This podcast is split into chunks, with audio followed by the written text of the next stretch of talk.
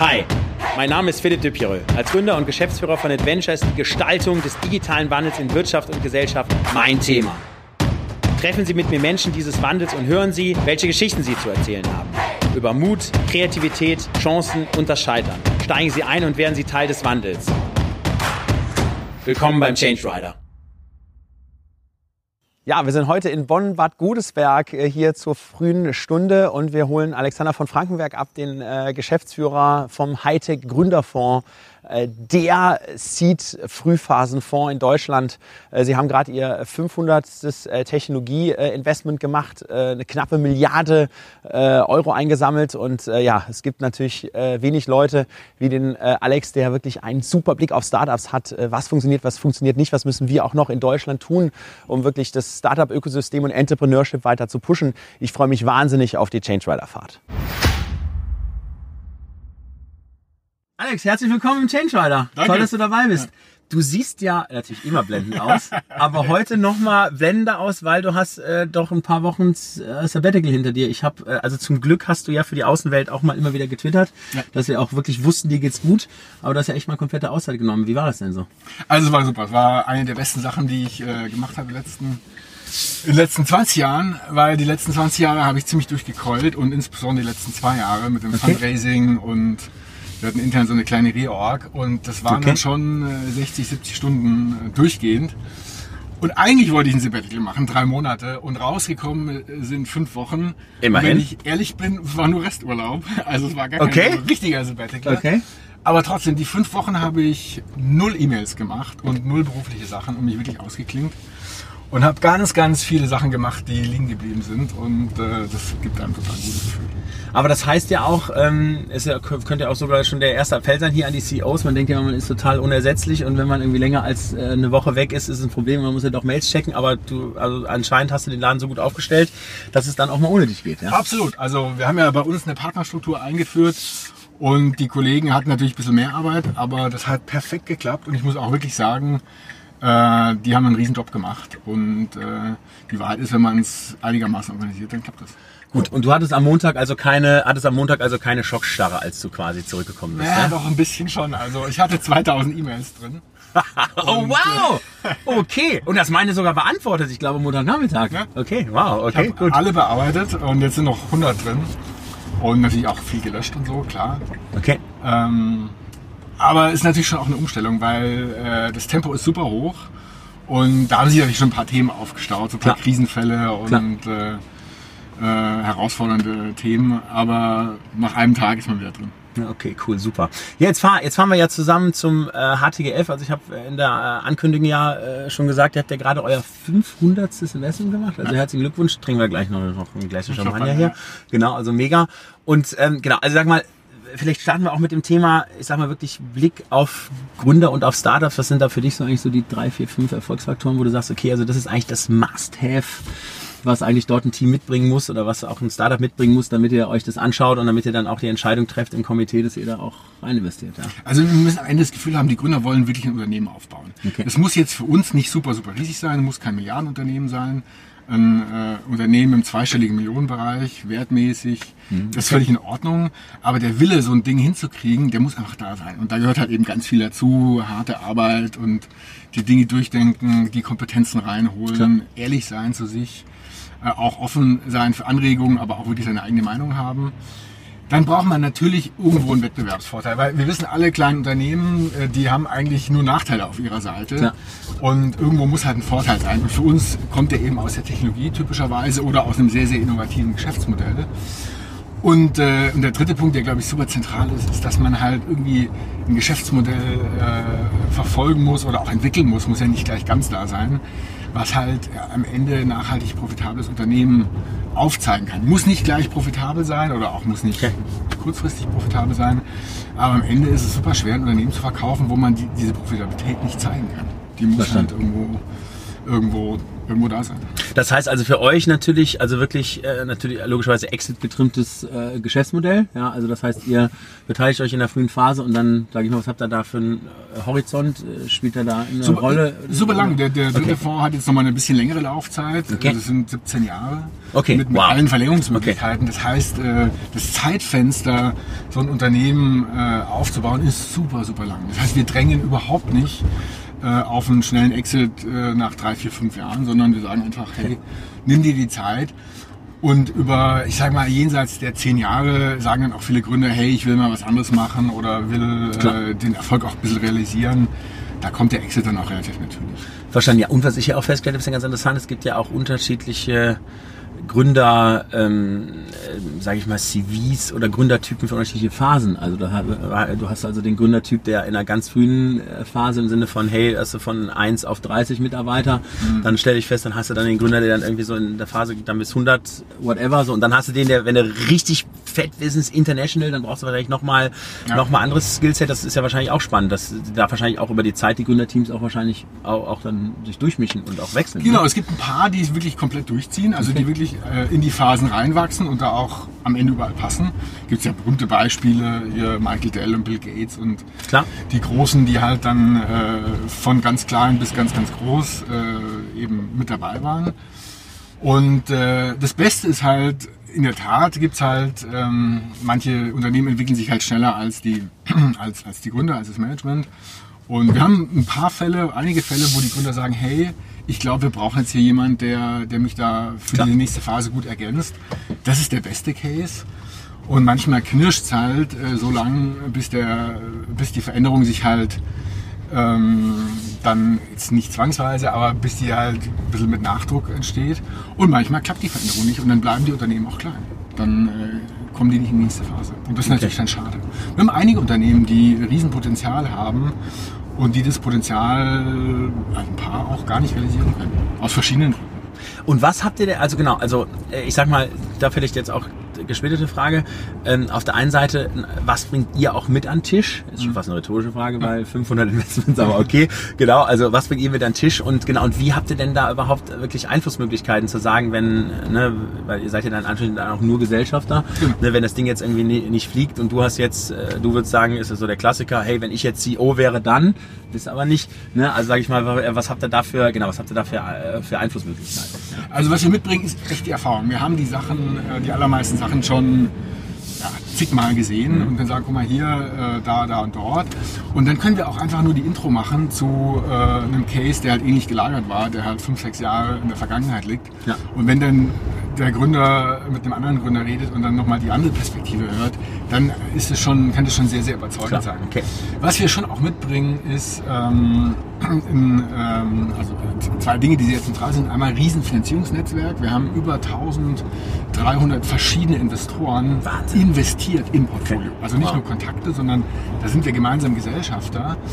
Und da können wir natürlich sehr leicht und super, super schnell die Türen aufmachen. Und für Anschlussfinanzierung. Für Anschlussfinanzierung, ja, klar, auch okay. für das Know-how. Okay. Weil die sagen dann, hey, guck mal, pass mal auf, für eine VC-Finanzierung würde ich gerne machen, passt der Space, aber das ist sozusagen, das sind die Kriterien, das ist der, der das Stadium, in das ihr kommen müsst, damit es klappt.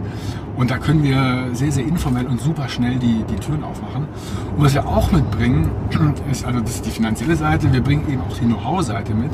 Das heißt, wir haben einen riesen Pool von Beiräten, von Beratern, von interim Geschäftsführern, von Geschäftsführern, von Business Angels, die sich operativ einbringen. Und da machen wir die Türen auf und versuchen ähm, sozusagen passendes Know-how reinzukriegen. Äh, eben von einem Angel, der, der investiert, der seinen Beitrag leistet, bis hin zu einem, äh, zu einem Geschäftsführer, vielleicht CEO, der dann permanent verstanden. reingeht. Okay, verstanden. verstanden. Bei unserem, bei unserem, bei unserem äh, Börsengang bei der Elfon äh, haben wir den CEO aus dem Netzwerk geholt, der den Börsengang dann auch gemacht hat. Ja, Wahnsinn, cool. Okay, Hammer. Hammer.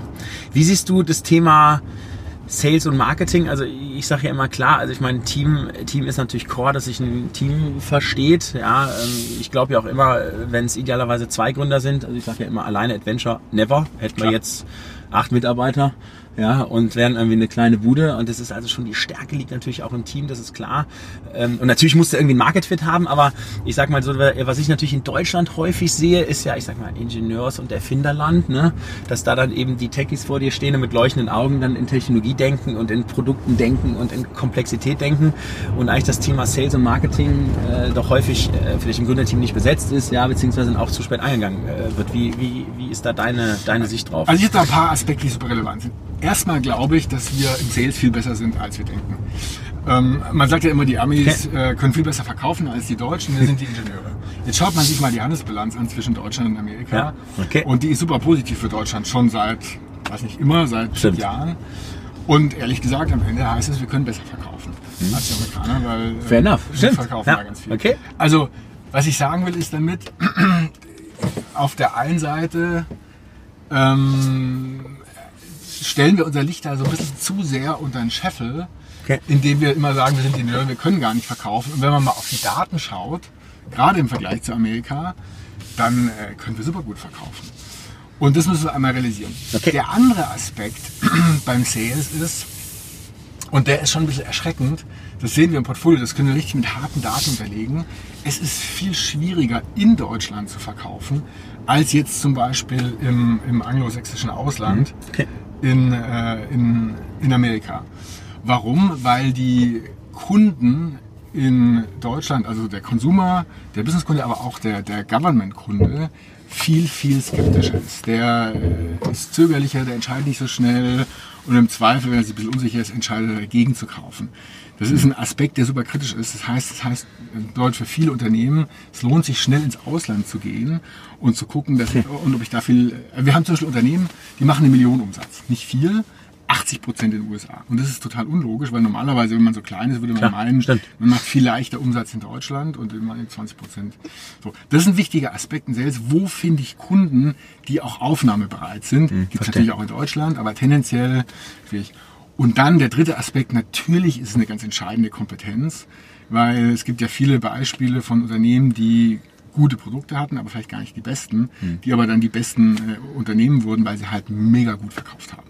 Und die Kompetenz ist halt ganz entscheidend, weil es nutzt natürlich nichts, wenn ich das beste Produkt habe und kein Mensch weiß es und äh, ich krieg's nicht an Mann. Klar.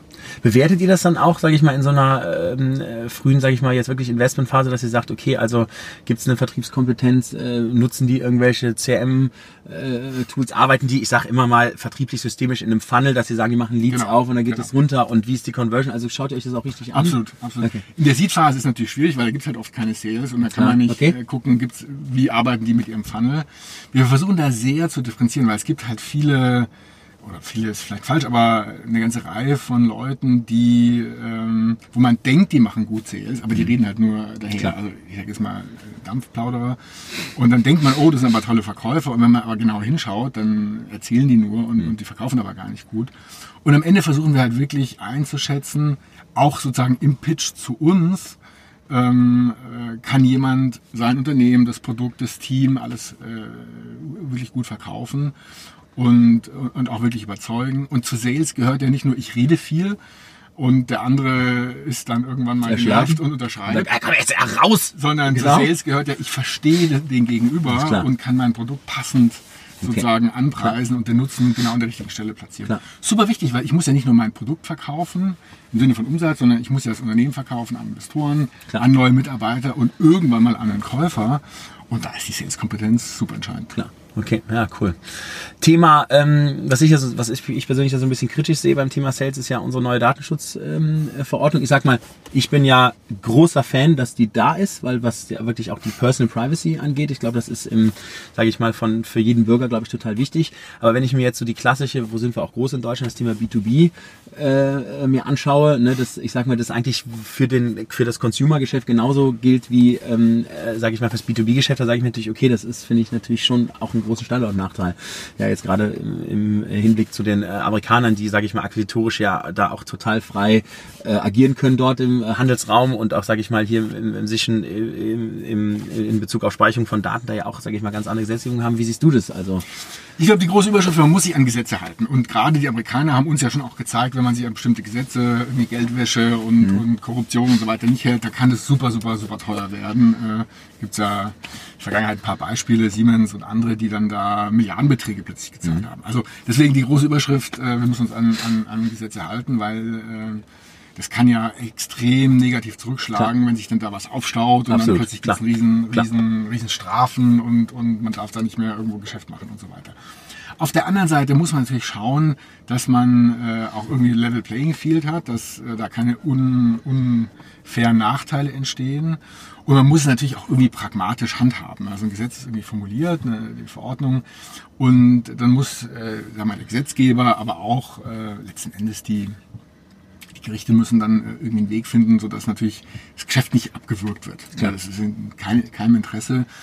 Das heißt, letzten Endes muss ich so ein bisschen einrufen. Muss ich einspielen, gucken, weil, genau, weil, wo jetzt, wo sind überhaupt die Kläger? Ja, gab genau. ja schon die Aussagen, wenn mir jemand eine Visitenkarte gibt, dann brauche ich von ihm eine schriftliche Genehmigung. Das habe ich auch gehört. Die Visitenkarte in meine in Salesforce eintragen kann. Immer eintippen genau. darf und so und das ist natürlich irgendwie Unsinn, Klar. weil äh, implizit, wenn jemand mir seine Karte gibt, dann äh, natürlich völlig klar, gerade im Businessbereich, dass die Daten nicht auf der Karte bleiben, sondern irgendwie klar. gespeichert werden. Klar. Klar. Okay. Und, und, da muss man pragmatisch rangehen, wenn dann einer äh, die, die, die Daten speichert und aber keine schriftliche äh, Genehmigung hat, dann, dann darf das keine Konsequenzen haben. Klar, okay. Klar. Okay, verstanden. Also okay. Also pragmatisch, wir müssen uns an die Regeln halten. Das ist schon wichtig, also sehr wichtig. Okay, ja, cool, okay. Ähm, jetzt hast du ja äh, natürlich den besten Blick auf Startups überhaupt und auf Gründer überhaupt mit deinem Team. So, ich sag mal, und ihr seid ja wahrscheinlich auch ein paar Mal, äh, also sind Gründerteams geschaltet und ihr dann auch mit euren Investments logischerweise, mhm. haben die dann hinten raus nicht funktioniert, das ist klar. Was sind so die Hauptscheitergründe, wo, wo du sagst, okay, deswegen, also gibt's gibt's da zwei, drei, wo, wo du sagst, das ist so der, der Klassiker? Ja, ja. Also ein Klassiker ist Streit. Ja, und zwar Streit, äh, auf der einen Seite ist wichtig, ja, man muss sich auseinandersetzen, man muss mhm. äh, auch konfliktäre Positionen äh, austauschen können und auch, äh, auch ausreichend diskutieren mhm. können. Der entscheidende Punkt, man muss dann irgendwann zusammenkommen. Man muss sich halt irgendwann einigen und dann halt in eine Richtung laufen. Und wenn es nicht die ideale Richtung ist, muss man eben die Richtung korrigieren. Streit mit euch oder Streit unter den Gründern? Genau, also Streit unter den Gründern natürlich, okay. aber auch Streit zwischen Gründern und Gesellschaftern, aber auch Streit zwischen Gesellschaftern. Und äh, klar, wir sind alle Menschen, wir haben alle starke Meinungen äh, und äh, wollen die Meinungen auch durchsetzen. Ja. Und es ist auch richtig, die, die Meinungen zu vertreten und auch sich ein bisschen zu reiben. Aber der Punkt ist, man muss irgendwann mal äh, in, in vertretbarer Zeit zu einer Entscheidung kommen und voranmachen. Und wenn es dann eben doch die falsche Entscheidung war, dann muss man sie halt korrigieren. Und das ist ein großer, großer Fehler, dass man dann äh, irgendwann auch die Sachebene verlässt, auf eine persönliche Ebene kommt. Und wir hatten da Beispiele, ähm, ein paar Beispiele, wo auch wir beteiligt waren, aber zum Beispiel ein Beispiel, Gründerteam, drei Gründer kriegen einen Preis verliehen vom, vom Wirtschaftsminister, schon lange her. Die haben sich über Wochen gestritten, wer den Preis entgegennehmen darf, weil es durfte nur einer auf die Bühne. Nein. Und äh, in, in der Folge ist das Gründerteam zerfallen. Da gab es sicher noch andere Themen, aber das war super krass. Und natürlich gibt's auch Streit, äh, wo wir auch beteiligt sind. Es läuft halt schlecht, äh, Businessplan stimmt nicht, die Aussagen stimmen vielleicht nicht so ganz. Mittlerweile haben wir gelernt, dass es klar ist, dass man äh, auch nicht immer die ganz 100% perfekte Wahrheit präsentiert kriegt. Mhm. Logisch, weil der Druck ist erheblich auf der Gründerseite. Und wenn man dann äh, sich um äh, irgendwelche Aussagen streitet, äh, du hast aber das gesagt und, und, und das stimmt aber gar nicht, dann bringt es überhaupt nichts, sondern man mhm. muss einfach gucken, wie komme ich, komme ich äh, konstruktiv gemeinsam voran. Okay. Super wichtig. Und natürlich ist auch sehr wichtig, ähm, also Streit, großes Thema. Warum scheitert Unternehmen noch? Am Ende muss ich halt gucken, dass ich diesen klitzekleinen Vorteil, den ich halt habe, aus der Technologie raus, aus meinem neuen mhm. Ansatz, dass ich den halt behalte und ausbaue. Und wir sehen schon einige Teams, die sehr innovativ sind und dann lässt die Innovation aber auch nach. Dann äh, ist man halt beschäftigt mit tausend Themen mit Vertrieb zum Beispiel, ja, hoffentlich, mit, genau. Mit Einstellen genau. und, und, und Wachstum und, Mitarbeiter, genau. Alles Mögliche, genau. Und dann plötzlich rechts und links wird man überholt hm. und dann äh, ist man halt einer von vielen und äh, kann vielleicht noch ein Unternehmen aufbauen, aber vielleicht auch nicht mehr. Dann reicht es halt einfach nicht. Okay. Also man muss diesen Vorteil kontinuierlich. Und natürlich, warum scheitert Unternehmen? Weil, weil halt kein Geld da ist. Äh, das heißt, Fundraising ist schon eine sehr wichtige Kompetenz. Oder eben, aber das der seltenere Fall, die Unternehmen halt profitabel kriegen. Okay, verstanden. Und aber beim Fundraising ist wahrscheinlich ja bei euch, ist wahrscheinlich eure auch, sag ich mal, mitentscheidende Rolle, wirklich dann Investorennetzwerk reinzugehen, ja. irgendwie Folge VCs und irgendwie Strategen und whatever. Ja, und, und auch genau, auch den, auch da den richtigen Zielmarkt zu haben, Klar. weil es gibt halt viele Unternehmen, die sind eben nicht äh, der, der ideale Case für den VC, sondern das ist halt eher ein Business Angel Fall oder vielleicht ein Corporate Fall, vielleicht auch ein Förderfall, also wo man wirklich über ein großes Förderprogramm sich finanziert und dann vielleicht erst später äh, wirklich gut zu einem VC passt. Okay, verstanden, verstanden. Thema ähm, Diversity und Frauen, was, wie ist so dein, also kannst du da eine Quote nennen von irgendwie äh, Gründer, Gründerinnen, also männlich versus äh, ja. weiblich bei äh, euch? 8% äh, Gründerinnen, leider, sehr, sehr, sehr, sehr wenig. Äh, viel zu wenig, äh, weil auch äh, wir eine leicht bessere Performance äh, in den Teams sehen, wo Frauen mit dabei sind. Also nicht riesig besser, aber besser. Also, das ist doch schon mal eine mega Aussage. Ja, total. Okay, also gut, Absolut. okay, super, dass wir hier schon mal Deswegen den Kern sagen, stellen. Hey Mädels, gut, äh, okay. traut euch, äh, gründet. Und äh, wir sehen auch eine, ein balancierteres Risikoprofil, äh, wenn, wenn Frauen mit dabei sind, weil, weil tendenziell, stimmt natürlich jetzt nicht für alle, die Frauen eher äh, mal einen Blick auf die Risiken haben, was kann da passieren, okay. die einen Tick vorsichtiger sind und, und die, die, die Jungs sind da mehr so forsch und zack, Vollgas. Und in der Kombination kann das sehr, sehr gut passen. Und äh, ich glaube, das Potenzial ist riesig. Sehen wir ja überall äh, in der Wirtschaft, Vorstände, Aufsichtsräte, wenn da Frauen dabei sind, machen die einen riesen Job. Und äh, 8% ist viel zu niedrig. Klar. Warum und wie kannst du das erklären? Warum ist das so? Ja, wir haben technische, technische, einen technischen Fokus und es mhm. fängt am Ende ich sehe es bei meiner Tochter, es fängt in der Schule an. Äh, der, der Mathe-Leistungskurs, der Physik-Leistungskurs ist eben 80, 90 Prozent äh, Jungs und dann entsprechend auch die technischen Studien und dann äh, sind halt die technischen Gründe auch eher männlich. Okay, verstanden. Okay. Also eine ganz lange, ganz lange Kette. Und das ist, by the way, auch in Amerika anders. Ähm, also ich war mal bei Anderson vor Urzeiten und da äh, war es damals schon so, dass äh, der Frauenanteil bei den Beraterinnen äh, irgendwie 40 Prozent war, sehr hoch war. Krass, okay. Ja, interessant. Okay. Das war Mitte der 90er. Okay, okay. Und wow. ich glaube, auch damals war schon so im Informatikstudium USA, Computer Science, war der Frauenanteil irgendwie 30, 40 Prozent. Okay, okay, wow, okay, cool. Und, da, und da, da müssen wir da müssen wir die, die Mädels ermutigen, zu sagen, komm hier, trau dich, äh, mach mal Informatikleistungskurs. Okay, verstanden. Ja, du hast angesprochen Schule, ähm, äh, auch spannendes Thema.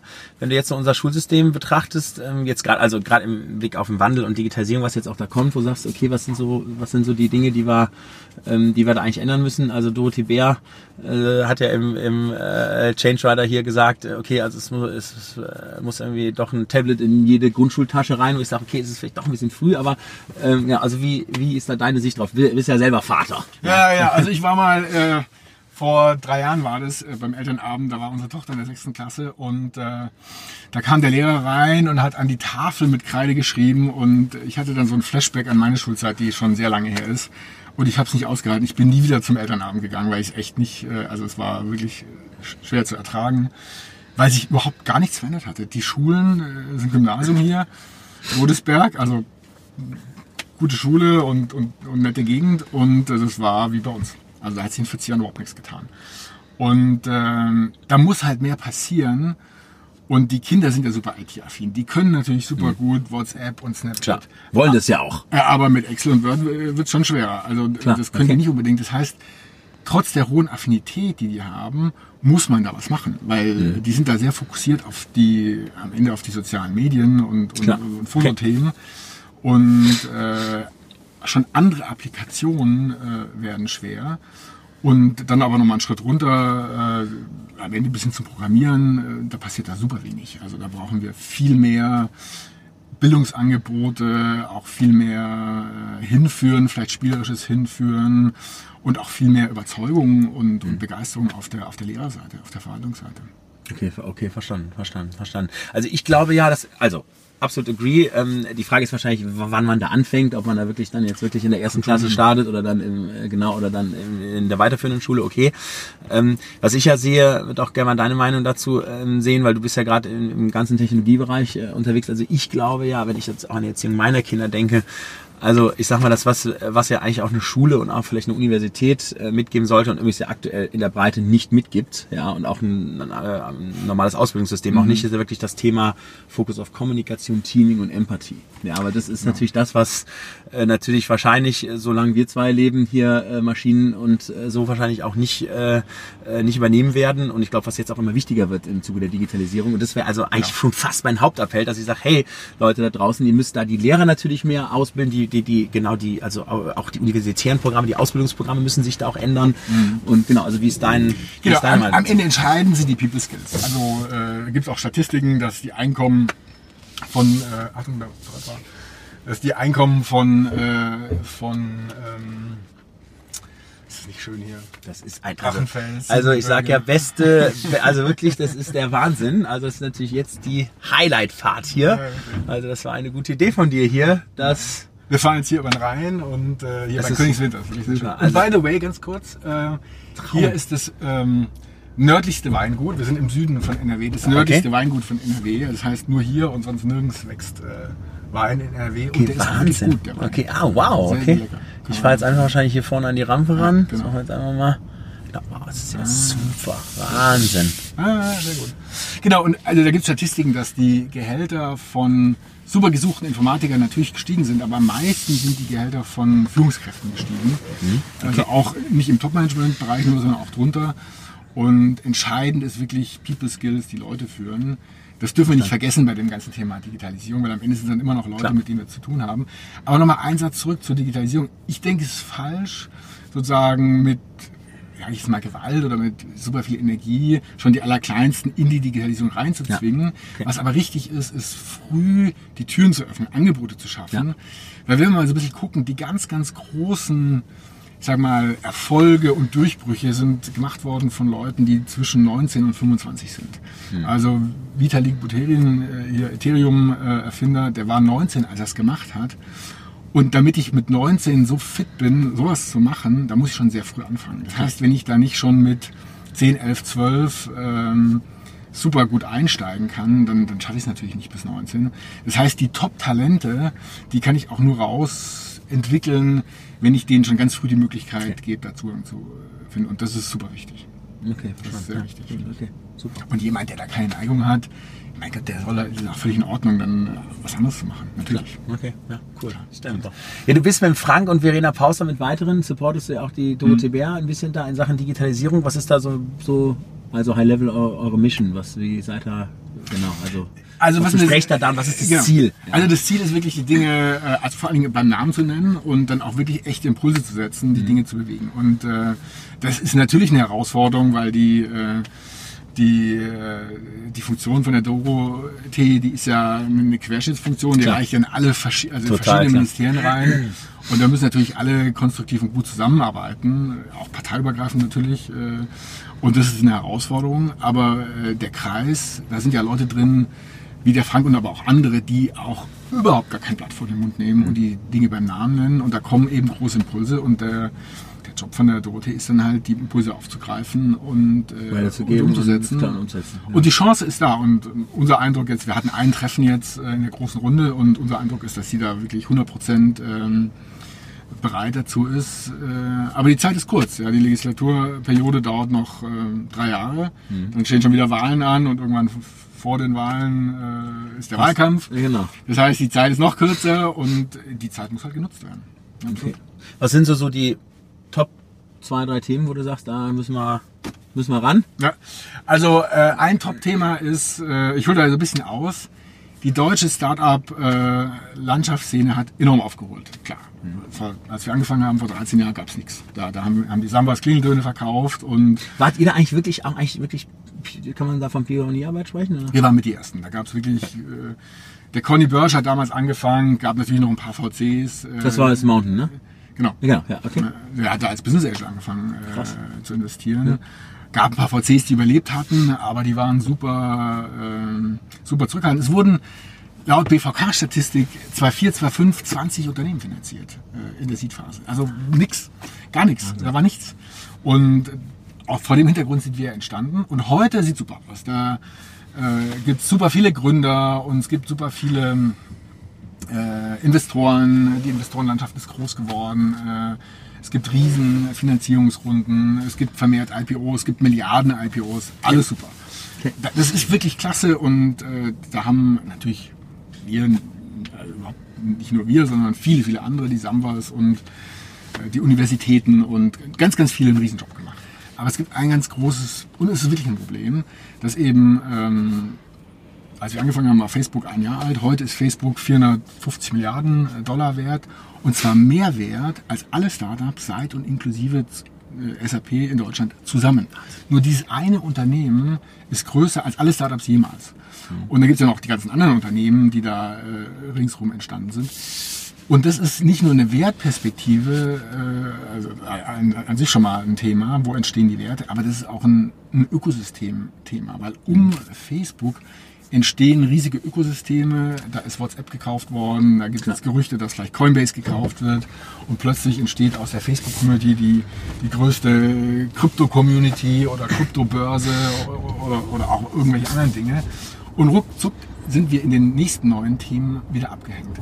Was heißt es? Uns muss es gelingen, richtig, richtig große Unternehmen, und da reden wir gar nicht über Milliarden, sondern mhm. über dreistellige Milliarden äh, äh, Unternehmen äh, in Deutschland zu etablieren, die dann vor allen Dingen diese großen Ökosysteme um sich herum schaffen okay. und dann auch weitere Effekte haben. Das ist super, super wichtig.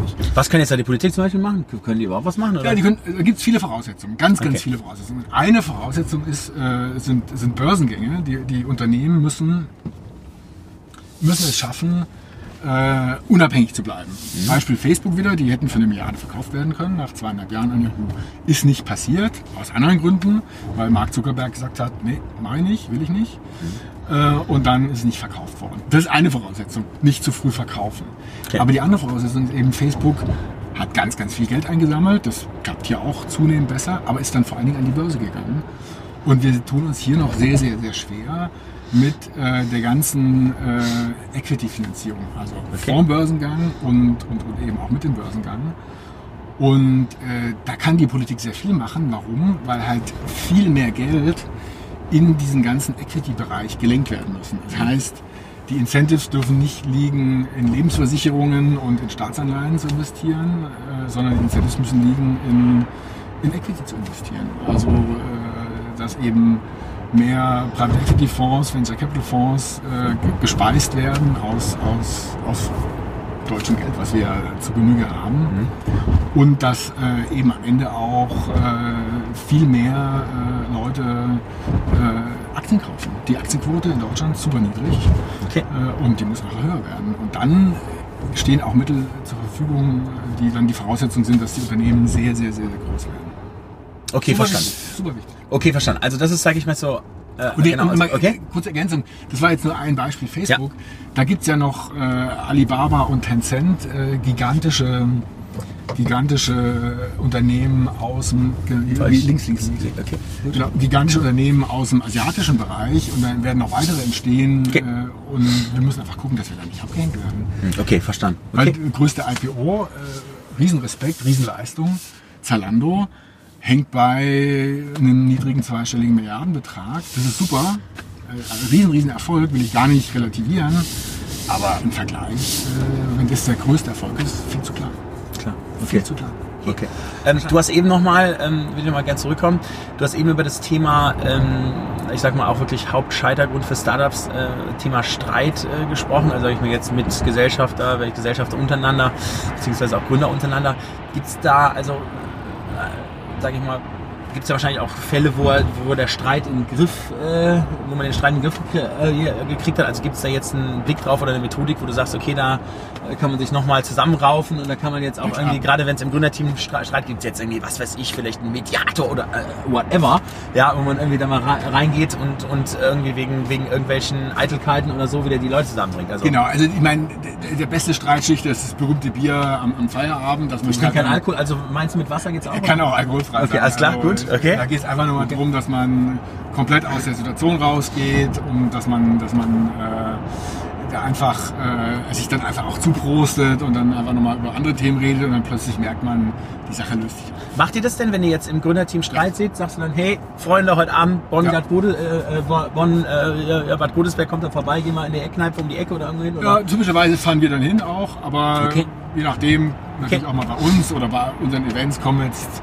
zack, setzen wir uns zusammen und äh, aber auch wirklich äh, äh, vielleicht ein bisschen formeller, sagen wir setzen uns jetzt zusammen und wir gehen erst auseinander, wenn wir uns geeinigt haben. Okay, verstanden. Und okay, dann wird es halt 2 Uhr nachts und dann hat man sich geeinigt und und natürlich kann man auch äh, professionelle Hilfe von außen holen. Es gibt super, super gute Moderatoren, okay.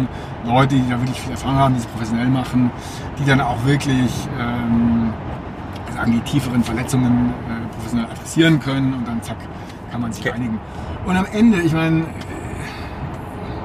die Realität ist halt auch, dass man sich, wenn man halt gar nicht zusammenkommt, irgendwann auch trennt.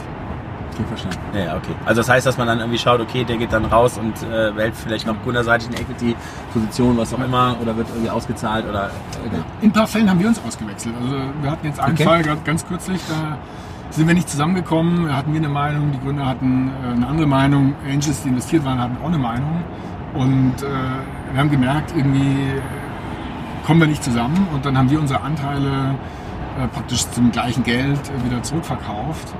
Und äh, also keinen Gewinn gemacht, aber auch keinen Verlust gemacht. Hat sich sehr gut ergeben. Und dann haben wir uns selber ausgewechselt. Das ist auch völlig in Ordnung. Okay, das verstanden. Okay. Man ist man halt mal nicht dabei und dann ist auch gut. Okay, okay, okay.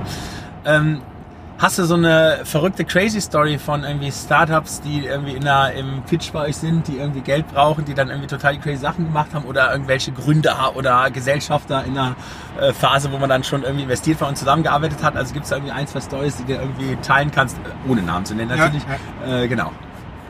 Ja, also wir haben, ach, wir haben ja, ich habe ja in meinem Sabbatical unter anderem auch äh, angefangen, ein Buch zu schreiben, das ist ungefähr hey. 40, 50 Prozent fertig. Da sind so ein paar Geschichten drin. Die, Wie ist der Titel? Kann, darfst du äh, verraten? The Magic of Innovation. So. Wow, okay, ja, genau. gut, okay, ja, ist, cool. Äh, Copyright und so äh, ist jetzt belegt. Ähm, und da gibt es natürlich ganz abenteuerliche Geschichten. Wir hatten eine Geschichte mal, äh, äh, da, was wir ab und zu mal machen, wenn wir die Kosten nicht verstehen, da gehen wir rein, gucken uns die Belege an und, äh, und haben uns da Belege angeschaut. Da finden wir eine Weinrechnung. Das war in der Due Diligence oder nach Investment? Nee, da waren wir investiert. Okay. Und dann finden wir eine Weinrechnung im fünfstelligen Bereich. Und zwar... Fünfste fünfstellig? Ja, fünfstellig. Also, okay. Und da hat der, wow. der, der Geschäftsführer jeden Mittag eine Flasche Wein getrunken. Und zwar Wein, äh, jede Flasche jenseits der 1000 Euro. Und Never! Nein! Das kleine kann. Nein! Ja, also da gibt es so ein paar Exzesse und das ist ganz, ganz tragisch ausgegangen. Der ist dann relativ schnell, hat das Unternehmen verlassen, in die Entzugsklinik und da relativ schnell, äh, nochmal eins hier rein. Okay, danke. Genau, Richtung Bonn. Und äh, relativ schnell in der, dann auch tragischerweise verstorben. Äh, Nein. Und das ist natürlich eine Geschichte, die, also ich habe noch nie so einen Wein gesehen, geschweige denn getrunken. Ich weiß auch gar nicht, wie das Okay, das ist ja ist natürlich das ist tragisch. auch nicht schmecken wahrscheinlich. Okay, okay. okay. Und äh, das ist ähm, und da okay. gibt's äh, auf der positiven Seite, wir hatten mal äh, einen Hardcore-Techie, äh, der da super tief in der Technologie drin steckt. Der hat gepitcht und hat einen Gag nach dem anderen gerissen, hat da das war jetzt im Komitee, das ganze Komitee wirklich zum Lachen gebracht, wie der hätte auch Comedian werden können. Und das ist natürlich eine Sache, die man gar nicht erwartet von, von trockenen analytischen äh, cool. Informatikern. Und, äh, und es hat sich natürlich auch herausgestellt, dass der zusätzlich zur Technik ein extrem begnadeter Verkäufer ist. Das ist nämlich selten. Ja. Das ist wirklich die Hardcore-Techies, ja. die Passionate Sales Marketing machen. Okay, mega. Und, okay. Äh, das Unternehmen ist jetzt gerade im Exit-Prozess. Mal gucken, äh, vielleicht klappt es, vielleicht wollen wir auch gar nicht verkaufen. Okay. Aber der ist schon äh, im, im zweistelligen Millionenbereich. Also okay. Nicht riesig, riesig, aber schon sehr, sehr signifikant. Cool, mega. Hast du so ein, sag ich mal, vielleicht so eine Lieblingsstory oder ein Lieblings-Startup, wo du sagst, okay, das ist also äh, das ist wirklich, also wirklich Begeisterung pur und eine tolle Geschichte, tolle Technologie, äh, genau, also vom Overall Setup. Also gibt's, da, gibt's da, gibt's da den, den oder die Lieblinge ja, oder Top-Lieblinge? Ja, genau. Es gibt ja. so, eine, so eine Gruppe von einigen, die, äh, die wirklich sehr, sehr beeindruckend sind. Ähm, aus allen möglichen Bereichen. Wir haben ich mache ja bei uns den Technologiebereich, Hardware, Software und mein Kollege macht den Life Science Bereich. Und wir haben im Life Science Bereich wirklich einige Unternehmen, die bohren die allerdicksten Bretter. Die versuchen wirklich Krebs, Alzheimer und, und, und ganz viele große, große Probleme zu adressieren. Und ähm, da haben wir ein Investment gemacht äh, in der Schweiz. Die Amal, die machen Immuntherapie gegen Krebs, haben da als erste sehr gute, sehr gute Daten. Und äh, mittlerweile haben wir da auch große Strategen gewonnen und, und auch VCs, die da mit investiert haben.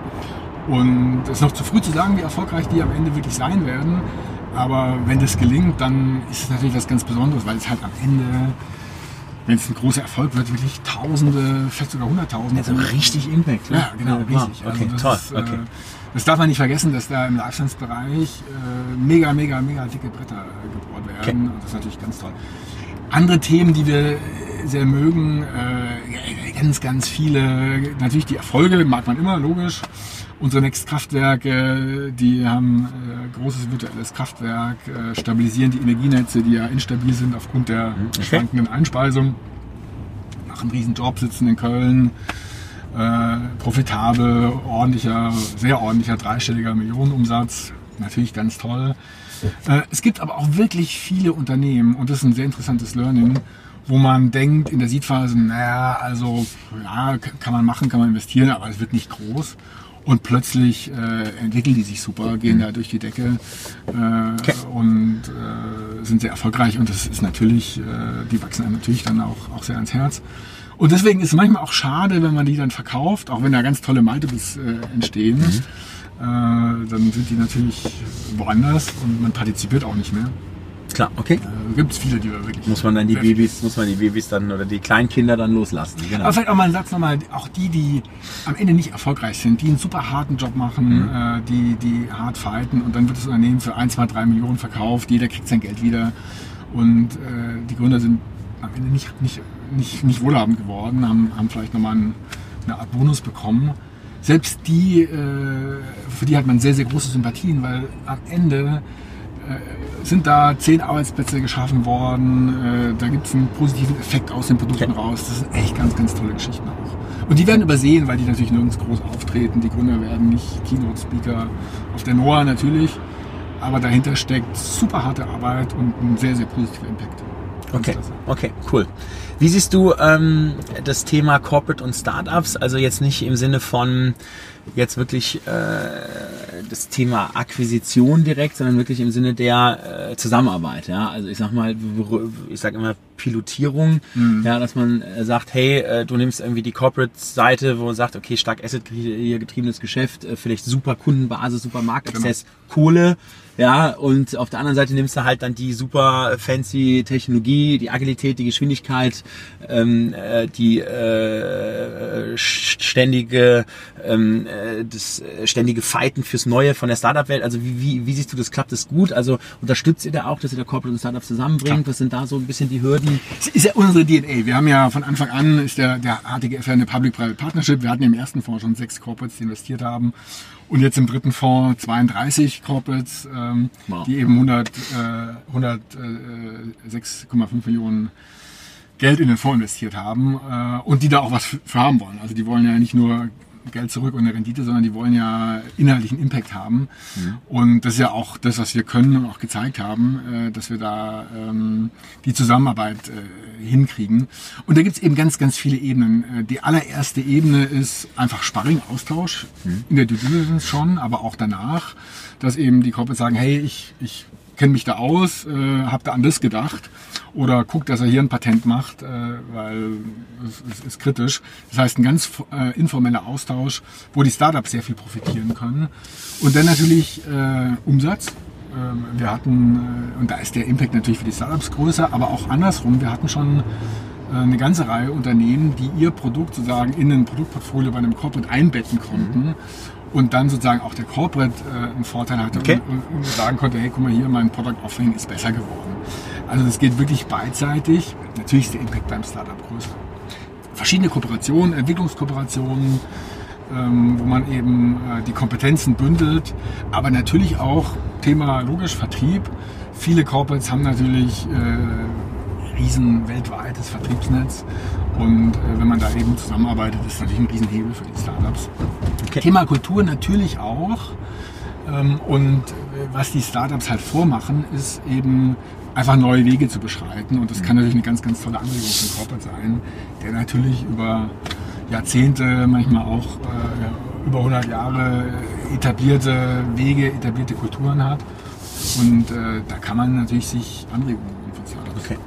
Wie siehst du das Thema Legal dort? Weil das ist ja meistens immer so mein, mein Hauptkritikpunkt, wo ich den Mittelständler und den Konzernen sage, hey Leute, wenn ihr jetzt mal mit den Startups arbeitet, bitte guckt mal, dass er irgendwie den Vertrag auf eine Seite kriegt und ja. äh, irgendwie in der, in der Pilotierungsphase jetzt nicht wieder direkt äh, über Rechte und IP und so weiter und so fort ja. nachdenkt, sondern sagt, hey, Speed auf die Straße, also helft ihr da auch, weil das ist ja schon für so einen Mittelständler, genau. sage ich immer natürlich äh, total verrückt, weil die ja. sagen halt, hey, nee, also müssen wir alles patentieren lassen und die IP und wenn das nachher funktioniert, dann will ich auch und so. Das ist natürlich schwierig. Genau, also generell die Prozesse sind nicht kompatibel und äh, ein Prozess, der eben vom Anfang an schon nicht kompatibel ist, sind so die, die, die, äh, die, die Zyklen. Ja, ein Startup, äh, die machen einen Termin und dann der Folgetermin kann man nächste Woche machen. Mhm. Und im Corporate ist der Folgetermin Urlaubszeit und hin und her, plötzlich zack, zwei, drei Monate später. Ja. Und der Zyklus passt schon mal gar nicht zusammen. Ein anderer Zyklus, der überhaupt nicht zusammenpasst, ist ein, äh, oft ein Zahlungszyklus. Ja, es gibt große Konzerne, die haben 120, 180 Tage Zahlungsziel. Das heißt, nachdem geliefert wurde, nachdem Stimmt. abgenommen wurde, nachdem alles klar ist, warten Lieferanten. So drei, vier Monate warten. Ja. Ewig lang auf ja. Geld. Und okay. das ist natürlich super, super kritisch, weil okay. Äh, die Startups brauchen das Geld. Und da sagen wir immer, hey, wenn ihr äh, was Gutes tun wollt für die Startups, zahlt einfach nach fünf Tagen. Das ist schon ein riesen, riesen Stimmt. Impact. Ja, gut, guter Punkt. Äh, okay. und, und natürlich das ganze Thema äh, äh, praktisch Vertragswerk, äh, um, um die Transaktion herum. Das fängt ja schon bei der, bei der Lieferantennummer an, wo man halt bei manchen Corporates irgendwie ein halbes Jahr braucht, bis man die Lieferantennummer hat. Und okay. ohne Lieferantennummer kann ich, äh, kriege ich den Auftrag nicht. Seid ihr hier jetzt? Und, ja, ja. So, okay, dann warte, dann, dann fahre ich ja immer direkt ran. Okay, ja, sorry, ja, genau. Ohne Lieferantennummer kriege ich den Auftrag nicht. Und natürlich gibt es dann äh, rund um den Auftrag vielleicht ein relativ komplexes, okay. relativ komplexes Vertrag ist niedriger, auch ein Schatten gleich. Okay. Äh, relativ komplexes Vertragswerk und äh, klar, was macht ein Gründer, wenn er 40 Seiten nicht lesbaren Vertrag sieht? ja, das ist natürlich, kann der nicht. Äh, vor allem, der kann ja dann jetzt nicht mal für 10.000 Euro mal schnell ja, genau. wieder einen Legal, Legal, Legal Advisor äh, beauftragen. Ne? Okay. Ja, und okay. größte, größte Herausforderung ist, passiert selten, aber passiert ist, wenn es halt super, super strategisch für den Corporate wird. Weil dann fahren die natürlich die Krallen aus und dann ist denen so ein bisschen egal. Achtung, komm, ne? Ja. Äh, was ist denen so ein bisschen egal, was da mit dem Startup, manchmal, also ganz selten. Aber da muss man natürlich schon gucken, äh, dass man äh, dann sich halt an die Regeln hält. Wenn es strategisch ist, dann kann ich es haben, aber ich muss halt kaufen. Klar, okay, verstanden. Verstanden. Okay, ähm, du, äh, Deutschland, ähm, Kultur des Scheiterns, würde ich ja sagen, sind wir noch so ein bisschen von entfernt. Ja, deswegen äh, versuchen wir ja hier bei dem Format auch immer, ich sag mal hier die äh, Mitfahrer, äh, genau, also sage ich mal begeistern von ihren Scheitergeschichten erzählen zu lassen und wie sie irgendwie daraus gelernt haben. Genau, also was ist deine äh, Geschichte des Scheiterns, die du gerne teilen möchtest? Also müssen wir also mal zwei Stunden äh, anplanen. so viele. okay. Und äh, also ich erzähle gleich meine Geschichte, aber wir haben 150 gescheiterte Beteiligungen von den 500. Okay. Und da gibt es natürlich ganz, ganz viele Fehler, die wir natürlich auch gemacht okay. haben. Und meine persönliche Scheitergeschichte ist ähm, eine Weile her, aber vielleicht umso relevanter. Gab ja schon mal so einen Boom 2000. Und da habe ich einen Inkubator aufgebaut äh, als Berater, Inhouse-Berater für Siemens und äh, alles ganz super. Und da gab es dann vier Unternehmen, die da drin waren. Und relativ spät und da fängt das Scheitern schon an, weil ich ein bisschen gezögert habe. Äh, Anfang 2001 bin ich als Head of Marketing und Sales in so ein in eins der Unternehmen reingegangen und da war natürlich alles schon so ein bisschen am, am kälter werden, am, mhm. am sich beruhigen. Und äh, dann kam der 11. September 2001 und dann war es so, dass wir nach dem 11. September nicht mal mehr Termine bekommen haben. Und äh, ohne Termine äh, kann man natürlich auch ganz schlecht verkaufen. Und äh, ich habe dann auch nichts verkauft und das Unternehmen ist dann auch letzten Endes auch aus anderen Gründen gescheitert.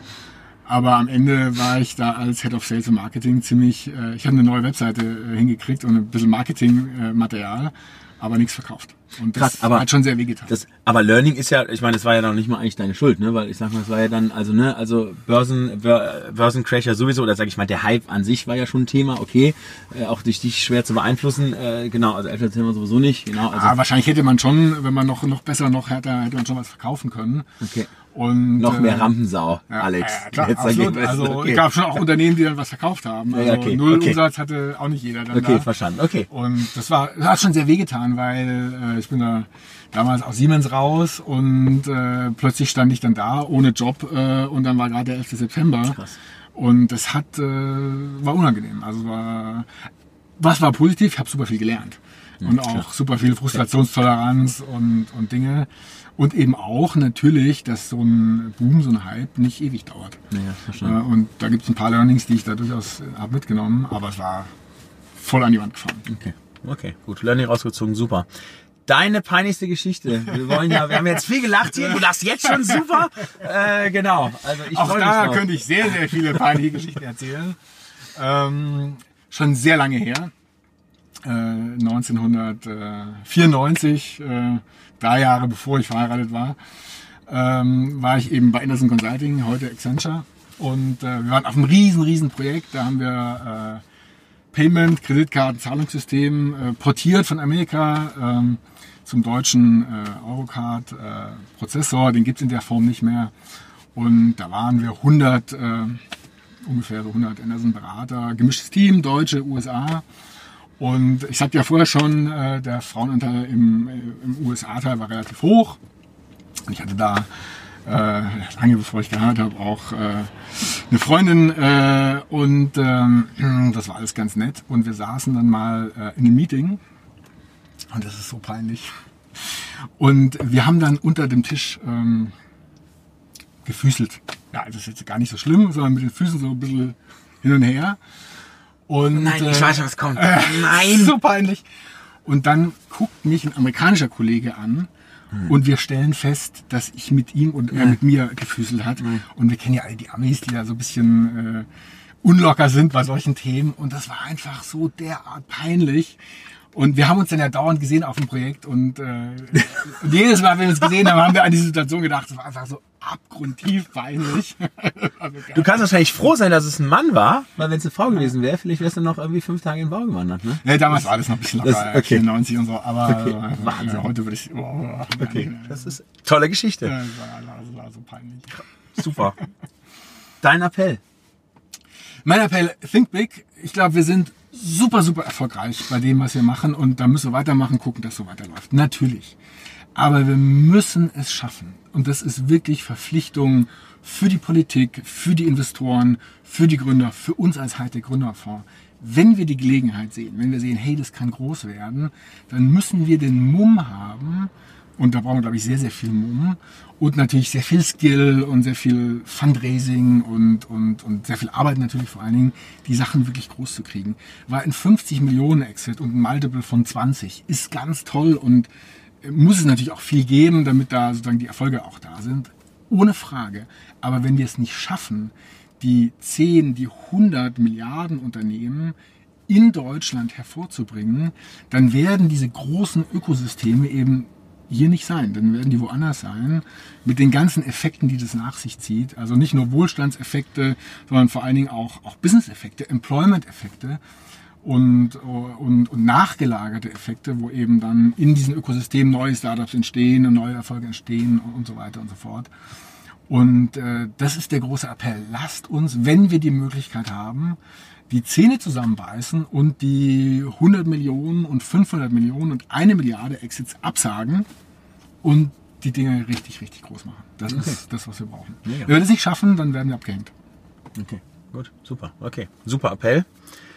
Last but not least, gibt's Menschen, wo du sagst, hey, die sind spannend für das, für dieses Change Rider Format im Sinne wirklich, also das war wirklich eine wunderbare Fahrt mit dir, also positiver Appell nach draußen im Ja. Zuge des Wandels.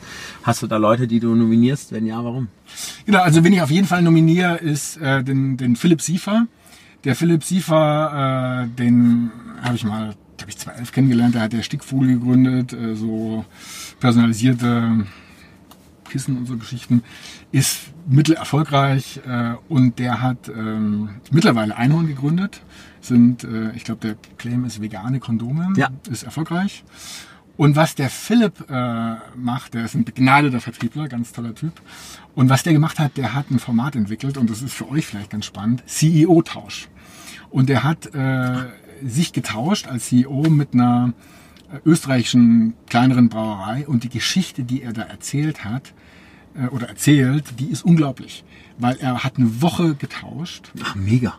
Und hat in dieser Woche das geschafft, glaube ich, ähm, wenn ich es richtig erinnere, dass diese Brauerei bei Amazon gelistet wird und hat da kulturell einen super gigantischen Impact gehabt.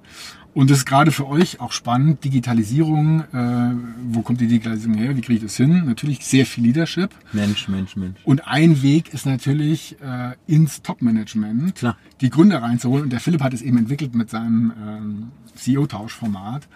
Und ich glaube, der ist nicht nur ein toller Typ und, und auch ein erfolgreicher Unternehmer, sondern äh, auch jemand, der da echt eine Geschichte zu erzählen hat. Empfehle ich sehr. Endlich nach dem Horror-Frauentausch-Format. Ein cooles Format. Also, mega. Ich komme auf dich äh, zurück. Super, freue ich mich. Ja, doch. Mache ich gerne Intro und Super. ich garantiere, das wird super werden. Okay, mega.